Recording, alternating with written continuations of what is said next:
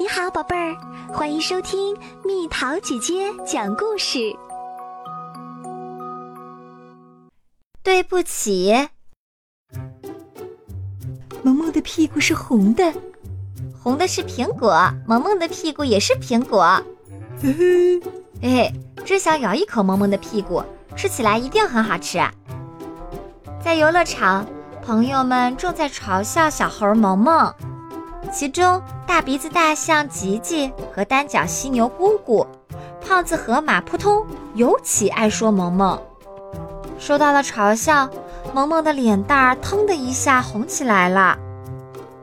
哈哈，萌萌的脸和屁股一样红了，真的呀！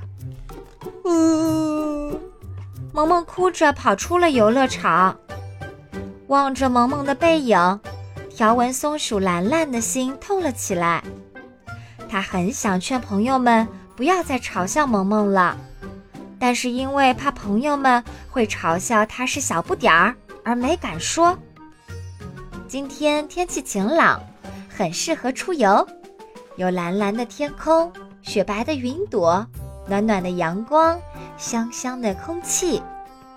背着行囊的动物朋友向兰兰的家走了过来，兰兰。吉吉和姑姑扑通在叫兰兰呢。兰兰打开窗户向下看去。你们这是去哪儿？我们出去玩，要不要一起去？等我一会儿。兰兰拎着妈妈装好的饭盒跑了出来。过了潺潺小溪，又过了几个小丘，出现了宽阔的原野。小朋友们玩了躲猫猫。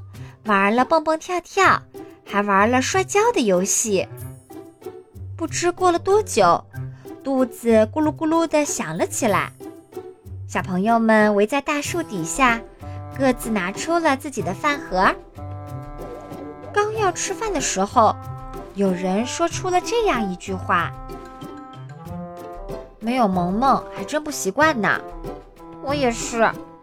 我们不应该那样嘲笑萌萌的。昨天我们都做的太过分了。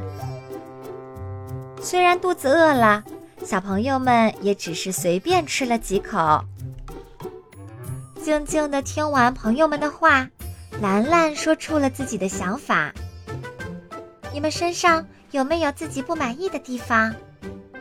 我不喜欢我的大鼻子，我不喜欢鼻子上的这个角，我不喜欢我的尾巴。跟庞大的体积相比，这尾巴太短了。我整天都怕你们笑我是小不点儿。我们都有一样想藏着不让别人嘲笑的部分，可是居然嘲笑了萌萌的屁股是红的，萌萌该有多伤心啊！听了兰兰的话，小朋友们都不好意思的低下了头。大家一起去向萌萌道歉吧。大鼻子大象吉吉说完，大家都拍着手说是好主意。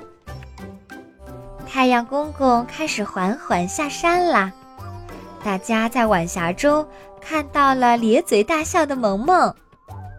在回家的路上，小朋友们用手做着喇叭状，向萌萌喊道：“对不起，萌萌！”大鼻子大象吉吉和单脚犀牛姑姑。